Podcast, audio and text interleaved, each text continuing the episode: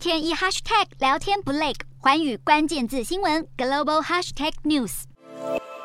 乌克兰、俄罗斯、土耳其和联合国官员在伊斯坦堡举行四方闭门会谈，希望能够突破僵局，让乌克兰谷物恢复出口。这是乌俄双方代表三月二十九号谈判破局以来首度面对面会谈。乌克兰总统泽伦斯基乐观表示，双方正在取得进展。外交官员指出，目前讨论中的方案包含由乌克兰船只引导载有谷物的船只进出埋设水雷的港口。俄国同意在货轮航行期间停货，土耳其则在联合国的支持下对货轮进行检查，一方面确保货物安全，也消除俄方对武器走私的疑虑。乌克兰和土耳其对达成协议态度乐观，联合国秘书长古特瑞斯则比较谨慎。乌克兰十二号指出，船只已经开始通过重要的多瑙河河口，为增加谷物出口带来了希望。但俄罗斯出兵乌克兰以来，就一直用各种手段限制乌克兰小麦出口，甚至对乌克兰境内的小麦田使用白磷弹，